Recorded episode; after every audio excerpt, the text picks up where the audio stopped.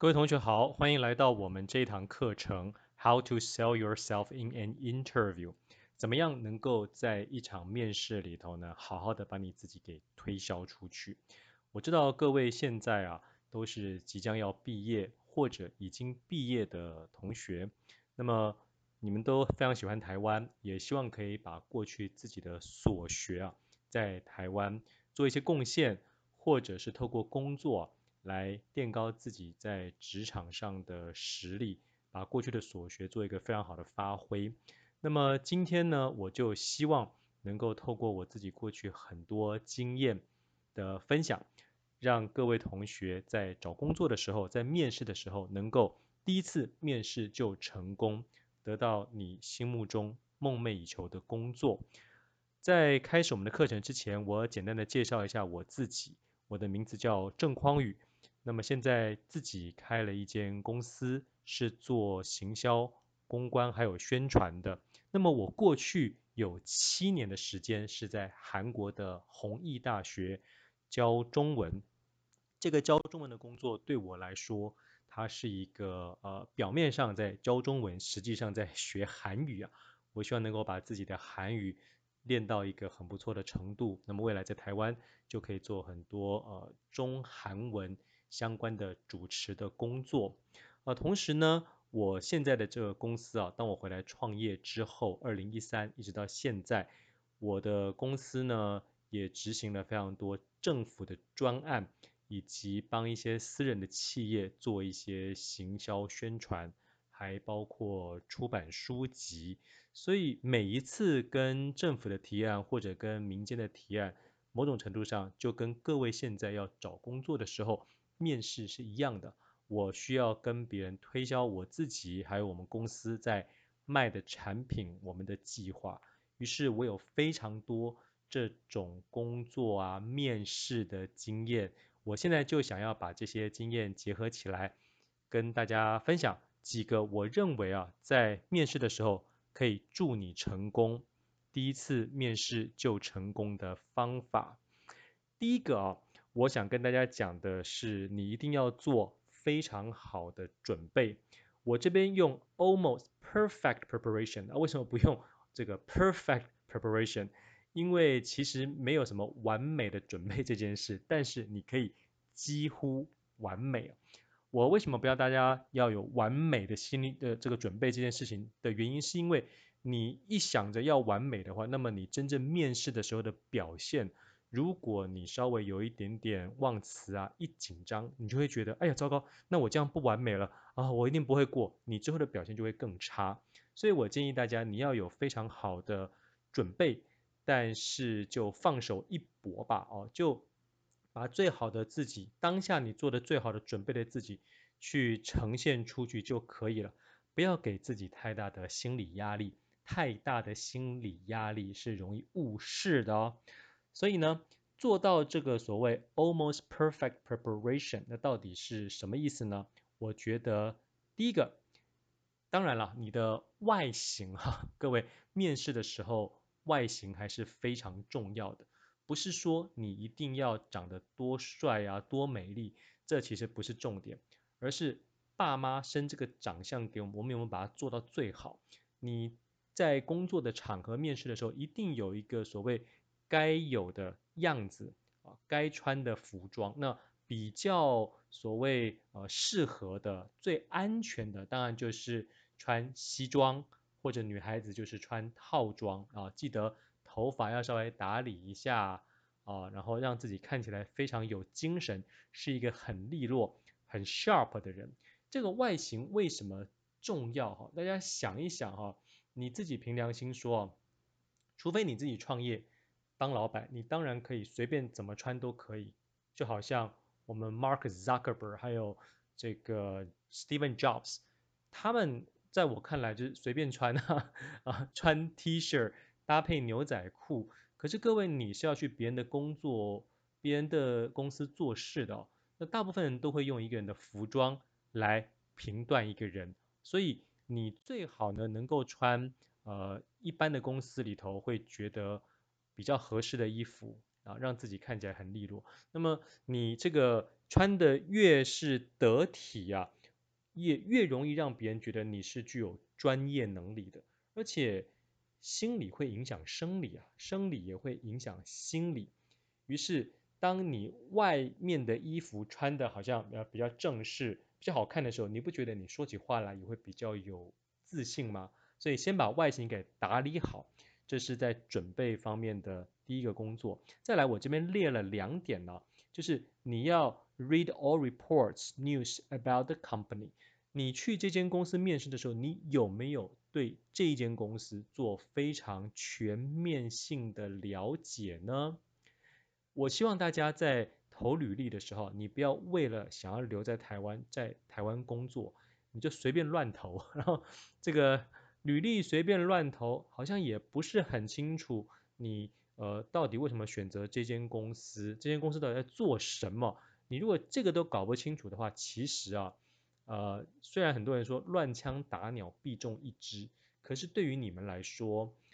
呃你们应该是要更加精准的去找到跟你自己的过去的经验啊专长相符合的公司还有工作。你如果真的乱枪打鸟，你投太多的话，反而你没有办法针对一些重点公司做最好的准备。于是我真的不建议大家乱枪打鸟啊。那么你在选择了几间你想要去的公司之后，请你务必要对这个公司啊做地毯式的搜索还有了解。你对这个职位。他的工作内容，你是不是有非常熟悉啊，非常了解呢？以及你在面试的时候，在准备面试的时候，一定要特别把你过去在学校里头也许做过的实习啊，做过的计划，刚好是跟这个工作他希望你做的事情是有相符合的。于是，当你说的越清楚的时候，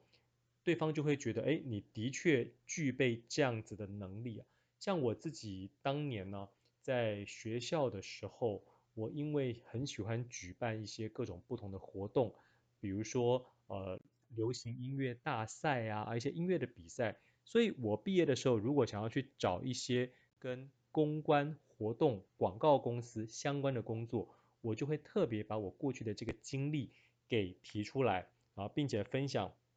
我当时怎么做到的？怎么去拉到不同的资源啊，以及安排这整个活动的流程，中间可能会遇到什么样的问题？我是怎么解决的？你如果真的有这些相关的经验的话，在面试的时候提出来，对于你获得这些面试官的心啊，一定会有非常大的帮助。那我这边提到啊，你应该对这个公司做地毯式的了解。的原因在于，其实你要去面试的公司啊，通常啊，呃，会想要雇佣各位的，应该都是有一定规模的，或者呢，对于国际化去打不同的市场很有心的一些企业。那么这些企业通常，呃，过去可能有一些表现，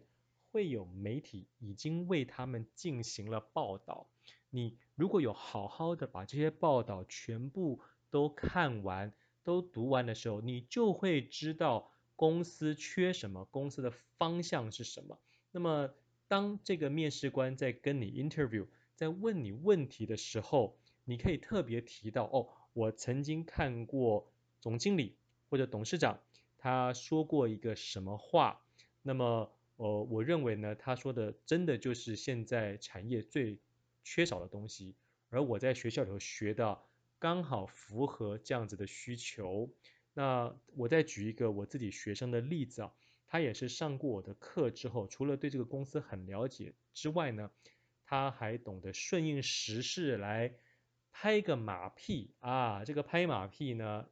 在英文就是 kiss somebody's ass 啊。怎么做的呢？他这样，我觉得在面试的时候，其实大家能力都差不多。你。过去做过的什么事情，或者像大家也许刚毕业啊，其实你很难真的怎么样 stand out。所以你做了呃最好的准备之后呢，你有时候加一点点这样子的技巧来展现你对这个公司的热爱，对这个公司的了解是非常加分的。我那个学生呢，他是去一家食品工厂，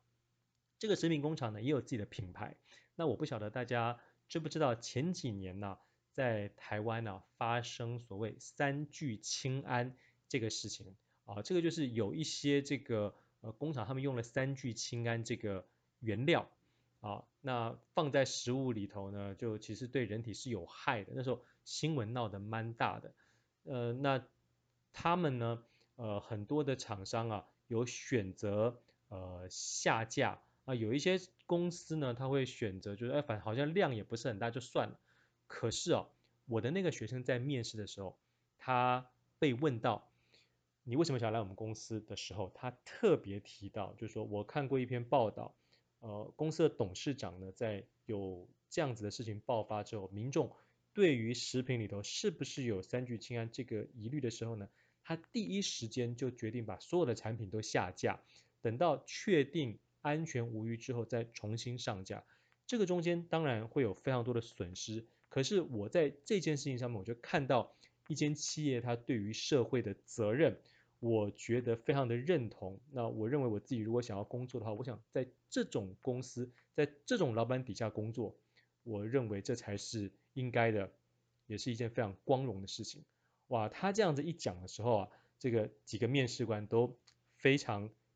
认可，也非常。赞许，为什么呢？因为三个面试官里头有两个就是这个老板的亲戚啊，一个是儿子，一个是好像小舅子吧。哦，那这个台湾很多企业是家族企业，大家应该知道啊。所以你如果称赞了这间公司做的一些好事，或者董事长啊、总经理的一些事迹的时候，其实它不仅仅只是好像拍马屁一样，它也代表了。你对这间公司真的是有做过调查的，是认同的。那这样子的人，如果你看呢，两个人、三个人的能力都差不多的时候，你特别把这件事情提出来，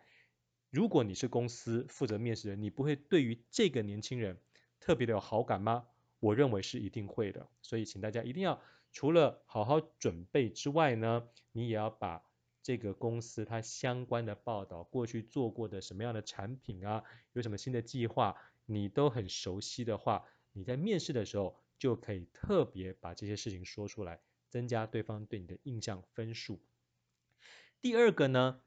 做到所谓这个 almost perfect preparation，有一个很重要的点就是，你必须要证明你现在所具备的能力啊，是刚好符合。这个职缺开出来的需求，呃，我知道有一些同学哈，他为了要希望一定要能够留在台湾工作，那可能就会像我刚才提到的，你开始乱枪打鸟乱投。但有时候你也要知道，真的这样子成功的几率是非常高的，所以你不如好好的哈，为你自己的履历做一个健检、健康检查啊。你去看一下，到底我现在要去的这个工作，跟我过去做的事情，跟我过去做的专业有没有相关联的地方？你把这些相关联的地方特别提出来啊，并且去放大的时候，哎，对方一看到你就会觉得说，哎，那这个人完全符合我们公司的职缺啊，哦，尤其呢，你过去这个得过一些什么奖项啊，哦，特别是。你如果像当年的我一样啊，真的去，比如说参加一些呃科学的展览啊，是有得名的。你规划这个计划就把它做成了。那实际上呢，呃，像各位进公司的时候，可能会被赋予一些呃，让台湾的产品可以卖回到你自己的国家、你的家乡这样这个工作。那么你过去是不是也做过类似的事情了呢？你是不是有帮？台湾的一些公司啊，一些机构或者学校单位，你有想办法去呃拉好两边的关系哦，帮这个你现在念的学校跟你过去在你自己国家的一些母校有做过连接，你做过彼此这个沟通还有翻译的工作，那么你就可以把这些事情特别提出来，作品拿出来给你现在面试的这些面试官看，让他们知道哦，这个人。他不仅仅是有这个实力，那更是曾经做过类似的事情，所以就会比较相信你。我们公司自己啊，在投一些政府的标案的时候，我们也都知道，如果完全对于这个领域没有涉猎的话，你其他的公司假设他们有呃比我们公司久五年十年，有跟政府做过这种政府标案，他们得到这个工作几率就是比较高，他们得标的几率就是比我们大，这也是没有办法的，因为人都是要看你过去的时机嘛。那你如果大学四年或研究所两年，你什么特别的事情都没有做，那你现在面试的时候想要呈现自己比别人强，这是不可能的哦。于是你最好是做好这样子的准备，把你最好的一面、过去的成绩拿出来，这样子你面试被青睐的成功几率就大大的提高了。除了做好这个准备之外啊。这边我还要跟大家说，你其实，在面试的时候啊，这个前期的准备啊，现场的表现呢，当然都很重要。可是有一个 correct mindset，这个正确的心理建设，我认为某种程度上，甚至比你做的这些其他的准备还要重要。那什么意思啊？很多人呢，他去一间公司工作的时候，他并没有摆出一副就是 I can make your company better 的感觉，他没有呈现出一个呃，我非常非常适合这个工作，所以我如果加进这个公司的话，一定能够帮公司做到什么什么什么事情，这个公司会因为我而非常好。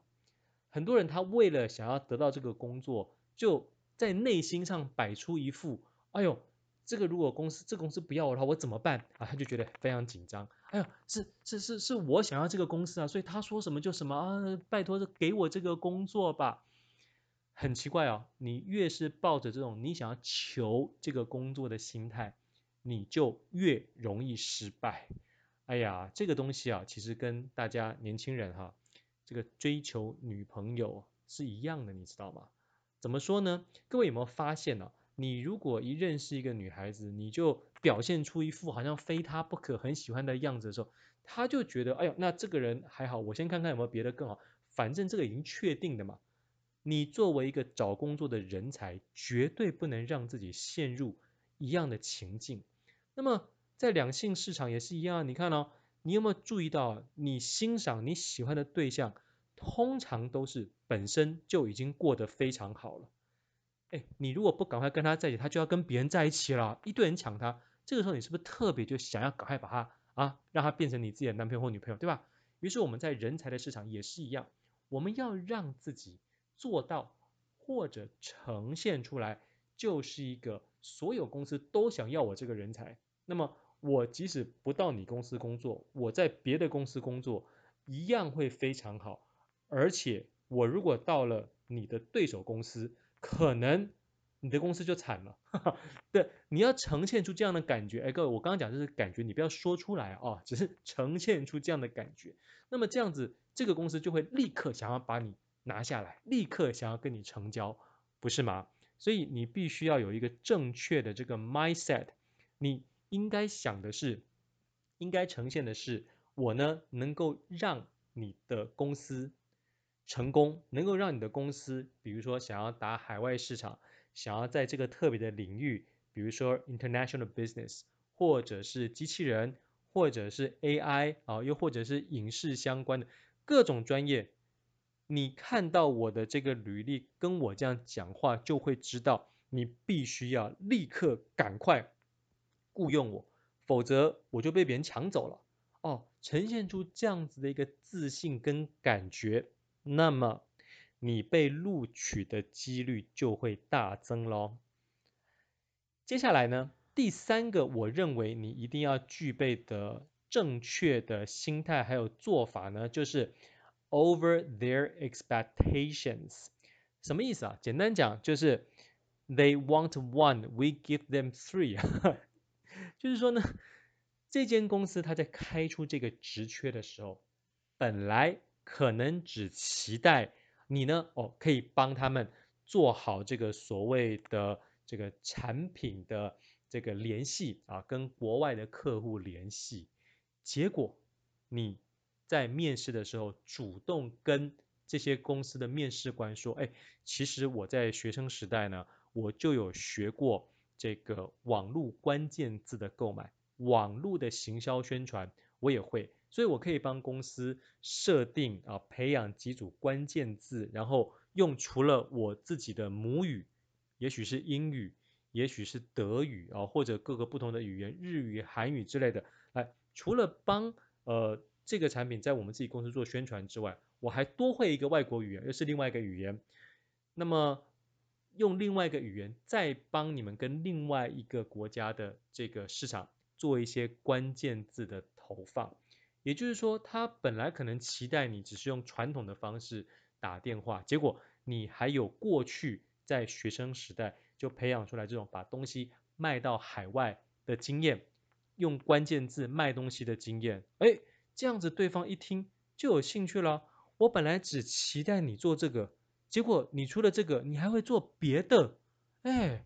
说不定呢，你还有其他别的能力啊，哦，比如说你除了这个呃商业管理的能力，你还有自己拍摄影片的能力，你可以帮公司把他们的产品都拍成影片介绍出去。就当你被期待只有一种能力，结果你有三种到四种能力的时候。哇，那对方不是觉得我赚到了吗？这么好的人才，开玩笑，我一定要立刻把他拿下来啊，帮我们公司效力。这是我过去啊在做面试的时候，就是被面试的时候，各位我也找过工作啊，在被面试的时候呢，我特别会呈现出来的。像比如说我自己过去呢，在东吴大学的华语教学中心呢，也当过。差不多一年半到两年的副主任，大家知道我那个时候在东吴大学，除了帮他们做海外的招生，就是我希望可以呃帮他们把他们过去啊希望招到的，特别是日本啊、韩国啊啊或者欧美的这些学生，能够有更多的学生知道我们能够来东吴大学的华语教学中心读书，所以因为我会讲日文跟韩文呢、于是我真的就是。特别积极的去呃电话呀、email 联系不同的呃日本跟韩国的这些留学代办机构啊，或者他们学校的中文系，主动缔结这样的关系，希望他们能够过来念书啊。那这是我在华语教学中心做的事情。而除了华语教学中心之外，大家知道我自己呢，呃，还写作嘛，哈。我还演讲，我还拍片啊！我为了想要让自己的这个名声可以更多人知道，我还把我自己过去的一个小说的一个概念呢，我把它发展成一个电影的情节，我就找了一个东吴大学的学生帮我把这个片子拍出来。哎，结果呢，他得了国际的奖项，比如说美国世界民族电影节的最佳外语短片奖，还入围了莫斯科国际电影节，是当年度。这个唯一入围的华语剧情片呢，所以当我在找下一份工作的时候，我就会让我的下一个雇主说知道，哎，我除了能够做语言方面的招生、行销、宣传之外，我还可以帮呃贵公司拍片哦，并且呢，这个片子是有可能可以得到一些国际的竞赛啊，就会有更多的媒体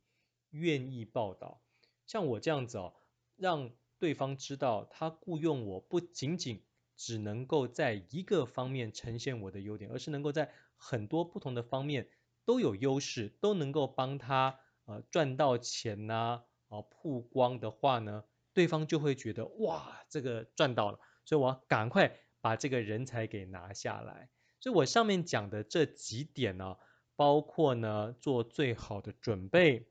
正确的心态，还有。给大家他们过去没有的东西，没有想象到你自己还能够会这么多东西的话呢，你被录取的机会就非常高了。我这里再跟大家分享一个我自己过去的经验呢。我在二零零六到二零一三年的时候，不是受邀到韩国的弘毅大学去任教吗？但这个所谓的任教。其实还是要经过面试的，所以我那个时候是特别啊，呃，飞到韩国去参与这样子一个面试。当时我去韩国面试的时候，就其实也不敢说是一定会拿到了，因为 有太多的竞争者了。我呢，比起其他的竞争者，我认为哦，呃，大部分人可能都是已经会讲韩文的嘛，也许是留学生哦，也许是嫁给韩国人，或者跟韩国人结婚，继续留在韩国的，那他们的韩语都比我好啊，啊，又或者是说，也许我会觉得这一些呃学校，这个学校可能会比较想要北京腔，哎，来自中国大陆的老师，那我的优势。到底在哪里呢？呃，但是这些想法哈，其实很多时候都是拿来自我打击、自我打枪用的。对于你拿到这个工作呢，没有帮助。应该说，负面思考人人都有，可是我们不要被负面思考给绑架了。我希望各位同学呢，你在做任何的面试的尝试的时候，你可能会有这样的负面思考。不过呢，想清楚之后，像比如说我刚刚讲的那两个议题，那两个原因，那是我可以改变的吗？这不是我可以改变的吗？所以不能改变的事情，我就不要花太多的心思去烦恼，而是强化我能改变的、我能做到的、我能加强的。于是我当时也是做了很好的准备之后呢，我就飞到韩国去参加这个面试。在参加这个面试的时候，也是有技巧的哦。我本来呢，在等待的时候，跟其他老师呢就稍微聊聊天啊，其他跟我一起竞争的老师稍微聊聊天，聊一聊之后呢，就知道哦，原来我们今天来了二十五位老师，他只取一位啊。那么，当我被排到第三号。那么一号已经结束之后呢，二号进去，我被秘书带上楼的时候，就刚好遇到了一号，我就跟一号简单聊了一下，问一号说，哎，请问一下，刚才有没有问一些什么很难的问题呀？什么？哎，他跟我说，哎，其实问题反正就是那些专业问题嘛。不过，哎，这个学校很奇怪哦，他们呢，呃，明明叫我们准备一些过去的呃著作呀，或者什么推荐信，可惜他们都没有看呢，就直接问问题了，三个老师就噼里啪啦就开始问。叮咚！这个时候我脑中立刻知道，原来他们是不看我们准备的这些推荐信还有著作。那开玩笑，我这个推荐信很不错，是很厉害的人帮我写的啊。那我过去的著作我都带来了，我一定要拿给他们看。所以我立刻一个转身呢，赶快把我那个推荐信 撕开啊，直接整理好。我就是要让他们看到我的推荐信以及我过去出版的书。第二位老师面试完出来之后，一个气冲冲的样子。我说：“哎，朋友，你怎么了？他们是什么？问了很很难回答的问题嘛？”他说：“哦，不不不，他说里头老师很奇怪，明明叫我们准备推荐信，可是不看呢。”我一听还真的不看呢，那那不行，我一定要让你看。又把我的资料整理好。那么一整理好之后，轮到他们叫我啊三号郑老师进去的时候，我一打开门呐，不同于其他前面两位老师，好像一进去有点慌张。我一进去，因为我已经知道里头有三个人了嘛，我一进去立刻就用非常洪亮、有礼貌的声音跟他们说：“三位老师好，我是来自台湾的郑匡宇，这是我目前为止出版的著作还有推荐信。”我就啪啪啪，哎呀，三个三当时出的三本不同的书，我就放在他们面前了啊，马上震慑了全场啊！这其实。各位同学，你知道这个在心理学里头也是一种所谓限定的法则，就是哦，我透过把我的书、还有我的履历、我的推荐信放在他们面前的时候，这三位老师就比较容易只照着我的履历、只照着我的书来问我问题，就比较不会问超过我准备范围的问题了，不是吗？啊，所以这个限定的做法，大家可以参考一下。那接着呢，就开始面试了。面试的时候，大家也知道，在你自己的专业领域啊，他们会问什么问题？还不就是问一些跟语言学、语言学教学方法相关的？那么这些题目，说真的，我会，别的老师也会。我的优势、我的特点在哪里能够呈现出来呢？特别是我不会讲韩文啊，那个时候，所以我只能够用中文还有英文来对答。我的优势到底在哪里呢？所以其实当时在去韩国面试之前呢，我早就在台北把我在台北车站搭讪认识的两个韩妹多琳跟智媛，我就把他们请来，跟他们说：“哎，我请你们吃饭。”那这一句话哈，到底该怎么样用呃韩语把它正确的说出来？请你教会我。我认为这句话会是我的制胜关键啊！他们很热心啊，就教会我了。我就用拼音啊、录音啊录下来。所以当时我就只会那一句韩语，而且讲得非常标准呢、啊。我非常确定非常标准。那么。三位面试官，其中一位老师就问我说了，他说：“哦，郑老师，嗯，您也知道我们这个工作哈，呃，您会有非常多自己的时间，因为我们一个礼拜只要工作三天嘛，一天四小时，寒假加暑假加起来一共有五个月，等于你交七个月休五个月，哦，然后薪水呢大概是台币十二万啊、是个肥缺啊，他没有这么说，OK，他只是说，呃，您会有非常多自己的。”空闲时间，那想请问你啊，在你自己的休闲时间的时候，你会从事什么样的活动？韩国文化里头有没有哪一个部分是你特别感兴趣的？这是再也平常不过的问题了。很多国际工作都会问你这种问题，对吧？大家知道那时候我怎么回答吗？我立刻正色用非常标准的韩语回答：求嫩。한국정신과문화를배우러왔습니다。这句话翻成中文就是哦，我正是为了学习你们大韩民族的精神与文化而来的。哇，这句话一讲出来，三个老师都傻了。Oh my god，人才呀！但是我只会那句韩语啊，所以一讲完之后，我立刻就转回中文声道了。我就说，因为我自己读历史啊，所以我知道韩国那个时候呢，跟台湾一样，在 甲午战争之后呢，就变成了日本的殖民地。可是呢，日本为了要把韩国文化的根给连根拔起，烧杀掳掠。二次世界大战的时候，韩半岛是战区。二次世界大战结束之后，紧接着又爆发了韩战。天哪，这样子一个被战争还有贫穷摧残的国家，五十年后的今天，你们的三星电子、现代汽车。浦项钢铁却是全世界一等一的大企业。我来韩国除了教中文，就是想要了解到底是什么样的民族精神与文化，可以化腐朽为神奇，创造这种不可能的奇迹。这句话一说完，三个老手。Oh my god！这工作不给你给谁啊？不是，他 们没有这样讲，但那个表情你就看得出来他们的感动啊，是吧？啊，那其实我们大家哈这几年在对韩国文化，因为韩国文化太流行了嘛，你看韩剧、看韩国的电影，大概对于韩国文化都有一点点的了解。你知道韩国人的民族自尊心非常强啊，他们呢迫切的也希望全世界认可他们，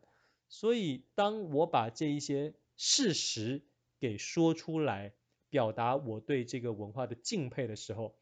如果你是面试官，你不会对这个面试者特别感兴趣、特别有好感吗？为什么？因为我除了了解他们，也尊重他们。那这样子，除了专业能力之外，我就呈现了一个非常非常好的形象。所以果然呢、后来我回到台湾之后，隔了一个礼拜，对方就寄信来。郑老师，恭喜您，欢迎您加入我们弘毅大学啊教中文的行列。所以我就这么到了韩国，从二零零六到二零一三，教了七年的中文啊。除了把我的这个韩语啊学得不错之外呢，我因为很会存钱，所以我在韩国也投资了房地产啊，也买了韩国的股票。哎，到现在呢，对我的这个收益啊。都有一定程度的贡献，所以呃，我前面呢跟大家讲了几个我认为面试的时候最重要的重点，再加上我自己亲身经历的分享，都是希望大家哦有正确的做法，正确的心态，然后希望你可以把这些都融会贯通、消化吸收之后，成为你自己在面试的时候最好的武器，让你能够有最好的展现。我希望你们都能够在台湾工作，都希望能够留下来啊，贡献你们的所学，以及发展你自己的能力，甚至是未来在台湾创业，有你们自己的事业。好，接下来时间呢，就欢迎大家提问。那么如果你想要联系我的话呢，也欢迎用底下的方式跟我联系。谢谢大家，我是郑匡宇。